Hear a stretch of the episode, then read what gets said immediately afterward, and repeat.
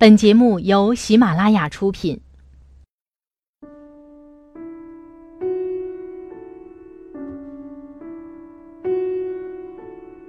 当城市变得越来越大，生活变得越来越浮躁，给我们一盏茶的时光，静看花开花落，默念寂寞书卷。晚上十点，倾听故事，感受生活。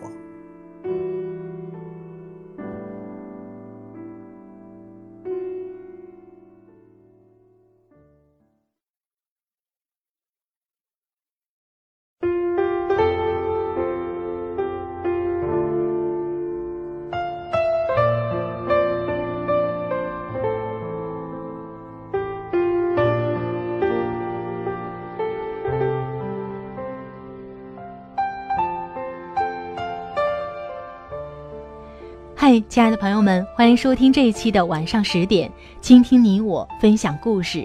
我是特邀主播南方，今天想和大家分享的是来自陈公子的《姑娘，你这么拼命，不是为了要嫁给他》。这篇文章最吸引我的是当中的一句话：“你那么拼命，不是为了要嫁给他，而是为了成全更好的自己。”在爱情当中，我们经常会迷茫。为了所爱的人，经常会改变自己原本的路线。我想，只有当我们好好爱自己的时候，我们才会遇到那个真正对的人。你说呢？如果有什么好的想法，可以随时评论给我，也可以关注我的新浪微博和微信公众账号“南方 Darling 陆宝宝”。陆是陆游的陆，宝是宝贝的宝。好了，开始我们今天的分享吧。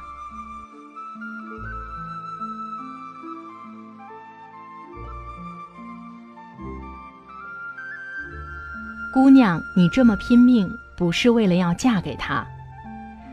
手机突然跳出一个微信群消息提醒：“嘿，姐妹们，我结婚了。”随即映入眼帘的是娇娇和一个帅哥高举着大红本儿，脸贴脸的自拍照。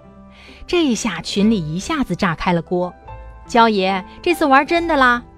我靠，这哥们儿好帅！你走的啥狗屎运？啥时候婚礼？等我们整死新郎！”他是干啥的？速报身高三围，家世背景。我们姐妹团还没同意呢，你就这么悄无声息的嫁为人妇，太贱了！看着噼里啪啦的满屏消息，我犹豫了一下，点开娇娇的对话框，发了一句：“怎么样？”娇娇很快回我：“他比金哥对我好。”然后又补了一句：“好的太多。”娇娇跟金哥谈恋爱的时候，我们还刚上大二。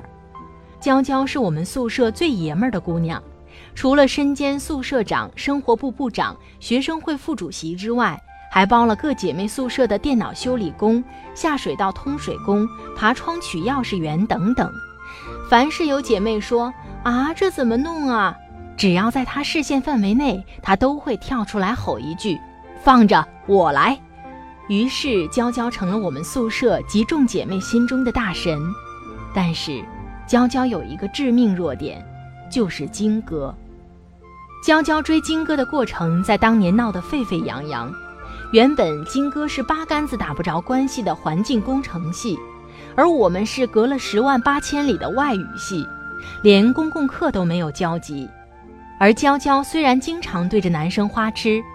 但我们总觉得他只是喜欢嚷嚷，真要谈恋爱还是不可能。因为实话说，我们都觉得他压根儿不需要什么男朋友，得找个女朋友才对。而且我们也无法想象娇娇变成小女人会是什么样子。但据娇娇说，她很早就对金哥动了心。娇娇的第一次春心荡漾，是因为一瓶养乐多。那天是校运动会，娇娇参加了女子四千米长跑十圈，跑到第八圈的时候，娇娇开始加速反超，在刚好超过原本第三名的女生时，这女生拽了她一把，差点把她拉倒。娇娇最后拿了第三，那女生第二。体育部的同学在终点处拿着矿泉水迎着娇娇，娇娇坐在地上低头喘着气时，旁边不知谁递过来一瓶养乐多。娇娇一仰头灌完养乐多，才发现面前站着的清秀男生压根不认识。她低头看了一眼养乐多，才觉得莫名其妙：谁会带这种东西来运动会呀？而且这又是谁呀？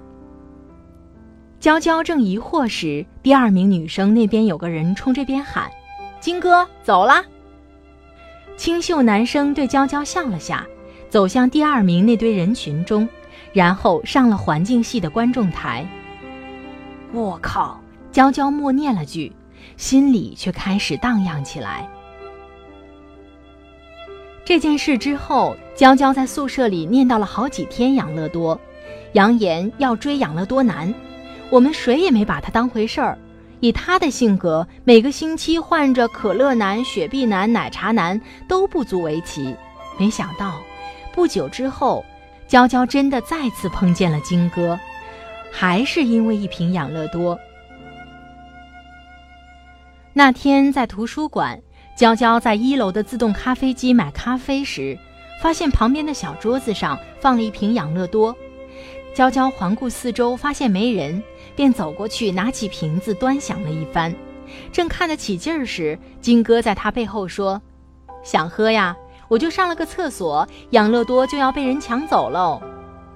娇娇吓了一大跳，但她淡定的一把撕开瓶口，喝了个干净，然后把空瓶子递给金哥，说了句：“不客气。”那是娇娇第二次碰到金哥，但那之后两人并没有顺理成章相识相交，甚至那时金哥还不知道娇娇的名字。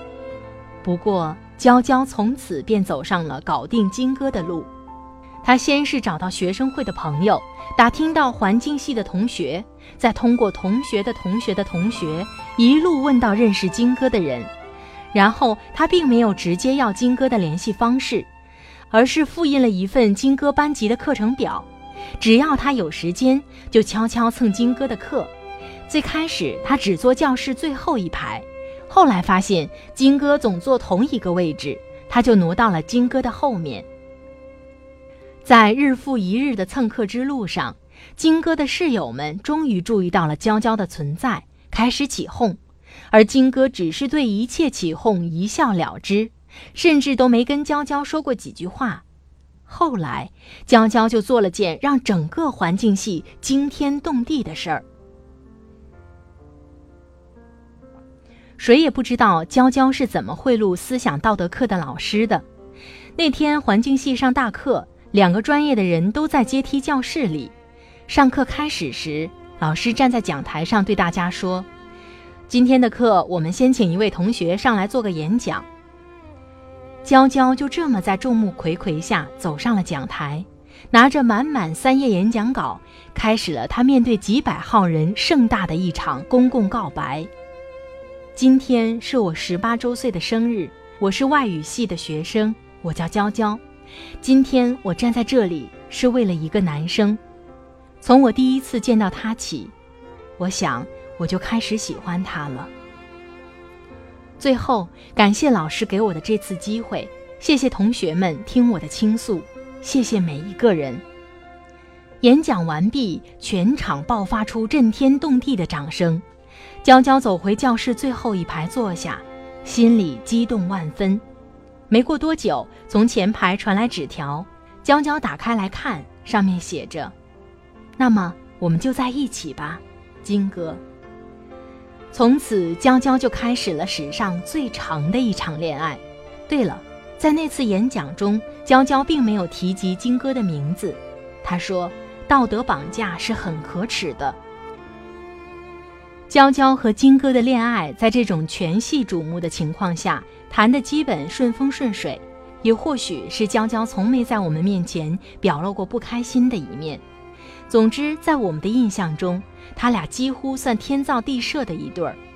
娇娇开朗大方，金哥安静沉稳，似乎两人从不吵架，彼此有独立的空间，每周定期见面约会，一切都十分平和。金哥第一次提分手的时候，是娇娇考研失败的时候。金哥毕业后要回南方老家，他希望娇娇能跟他一起去。娇娇在考虑了很久之后，决定考去那座城市读研究生，好跟金哥在一起。但是娇娇差了五分。金哥一个人回了家乡沿海城市，也跟娇娇提了分手。金哥走的那天，是我和娇娇去机场送的。金哥进安检之前和我们拥抱告别，娇娇递给他一封信，然后拉着我头也不回地走了。我问他：“你打算怎么办？”娇娇看着我说：“再考一年。”我又问：“你信里写了啥？”娇娇说：“就俩字儿，等我。”毕业后，娇娇在学校附近租了间房子，一边当家教一边备考。我不知道这一年来每一个孤身一人的日日夜夜，他是怎么顽强地熬过来的。那时我忙于自己混乱不堪的感情纠缠，很少再去看他。但庆幸的是，第二次考研，他以专业第一的成绩被录取了。庆祝考研成功的那天，我们宿舍的六姐妹聚在了一起。每个人多多少少有些小心翼翼，不去提金哥。娇娇也心照不宣的没有主动说起，但我们都知道，这一去，他得带着多大的勇气。他去新学校报道之后，很快便向我们宣告，他和金哥又在一起了。意料之中的事儿，我们送上了种种叮嘱和祝福，并以此互相勉励，努力一定会有回报。金哥第二次提分手的时候，是娇娇研究生即将毕业的时候。那时候我们才知道，金哥原来是个官二代兼富二代，家庭背景在当地实力雄厚，母亲是商人。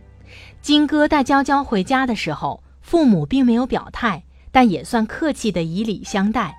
后来听娇娇说，金哥的父母私底下只对金哥说了四个字：绝对不行。娇娇对一切心知肚明。娇娇是外地小县城的，父母是再普通不过的工薪阶层，还有一个弟弟和一个妹妹在读书。她跟我说：“我不怕任何人瞧不起我，瞧不上我的家庭，我只怕金哥瞧不起我。”但是，让娇娇心寒的事情还是发生了。金哥并没有瞧不起她。但金哥完完全全在家里没有任何发言权和决定权。那时，金哥每次偷偷跑来找娇娇约会，都要掐着时间点赶紧回家。有一次，娇娇终于忍不住开口问他：“你能说服你父母吗？”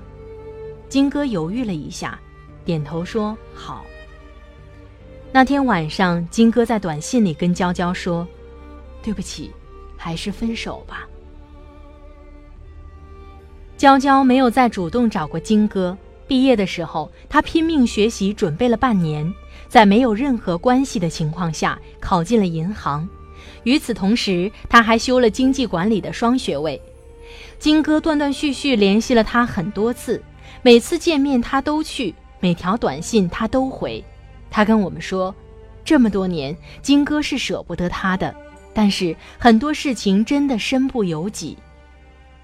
或许因为我只是普通家庭出身的身外人，父母从小也格外尊重我，所以我很难理解，在现实生活中究竟是怎样的强势才会压迫子女，连爱情都不能自由选择。又或许我可以理解金哥父母的决定，但我还是很难理解金哥，是他爱的本就不够，才不愿与父母抗争。还是他爱的足够，却难以违背孝顺的名义；还是退一万步来讲，他也认同这种门当户对在婚姻中的重要性。欣慰的是，娇娇很争气。去银行工作以后，她加班加点学习工作，从金融业务做起，业绩越来越好。而在学校导师的指导和帮助下，她也发表了多篇研究论文。出了第一本自己的论题专著。当他告诉我们这些的时候，看到他与我们在短短几年内拉开的差距，所有人都惊呆了。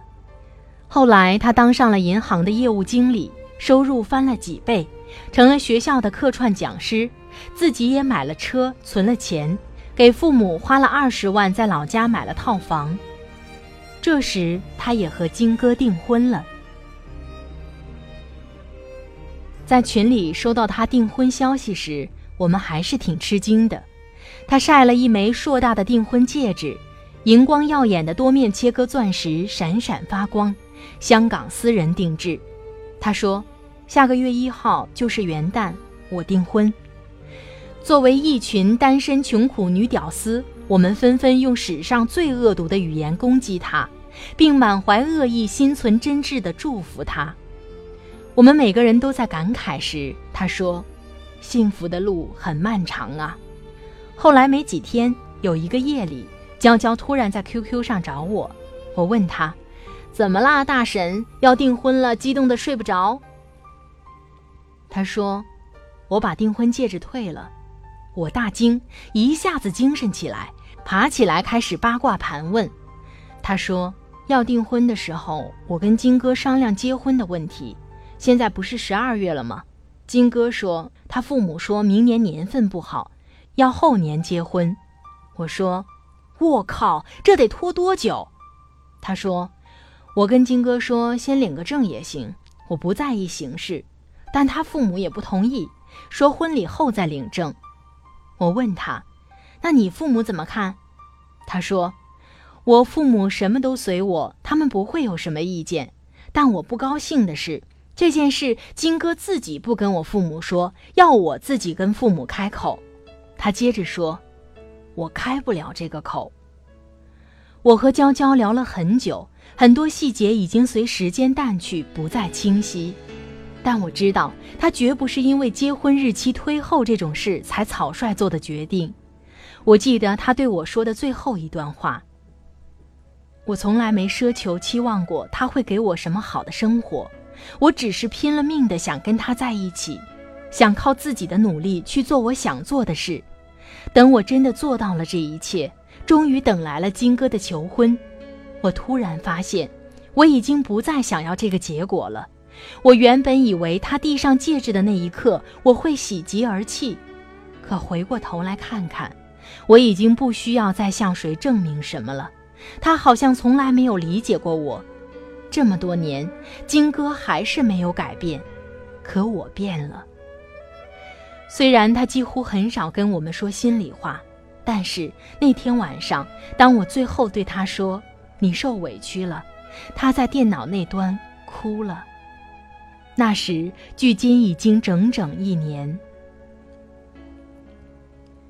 没有什么终点是永远无法企及的地方，也没有什么人。是天生就散发着洋溢光芒，亲爱的姑娘，你那么拼命，不是为了要嫁给他，而是成全了那个更好的自己。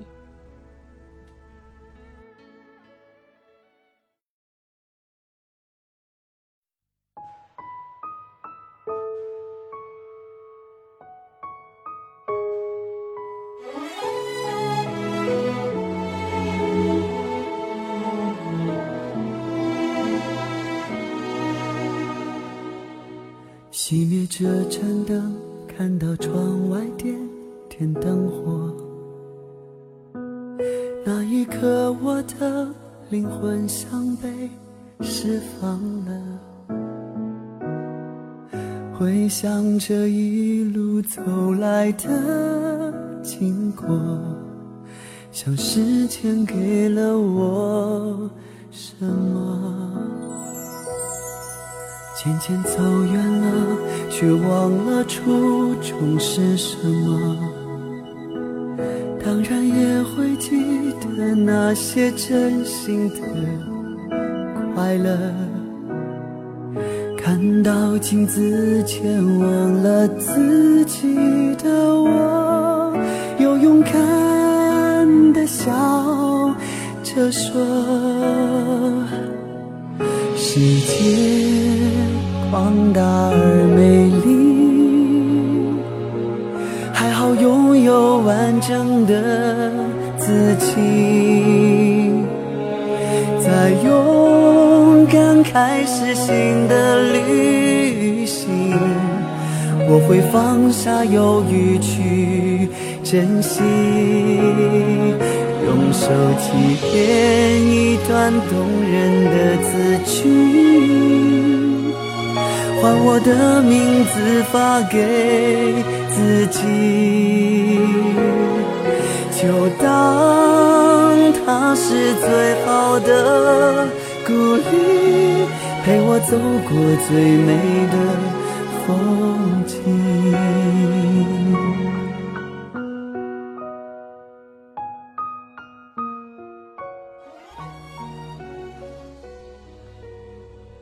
好了，亲爱的朋友们，听了刚才的故事，你有怎样的感受？欢迎在屏幕下方随时评论给我。喜欢我的朋友，还可以下载喜马拉雅手机客户端，搜索“南方 Darling”，那里会有我更多的节目。另外呢，南方的微信公众账号是“南方 Darling 陆宝宝”，每天都会发送六十秒的晚安语音，喜欢的朋友可以关注我。不管我们是在爱情当中还是生活当中，都希望所有的朋友们成为更好的自己，遇见对的人。好了，今天的节目就到这里，晚安，今夜好梦，拜拜。还好拥有完整的自己。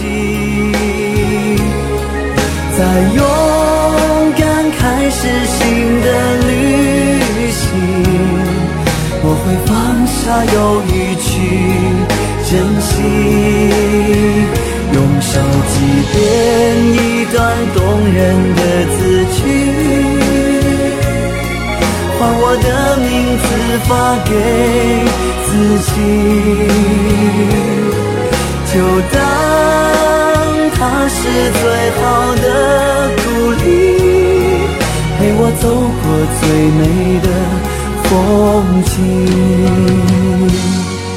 就当他是最好的鼓励，我会勇敢坚持我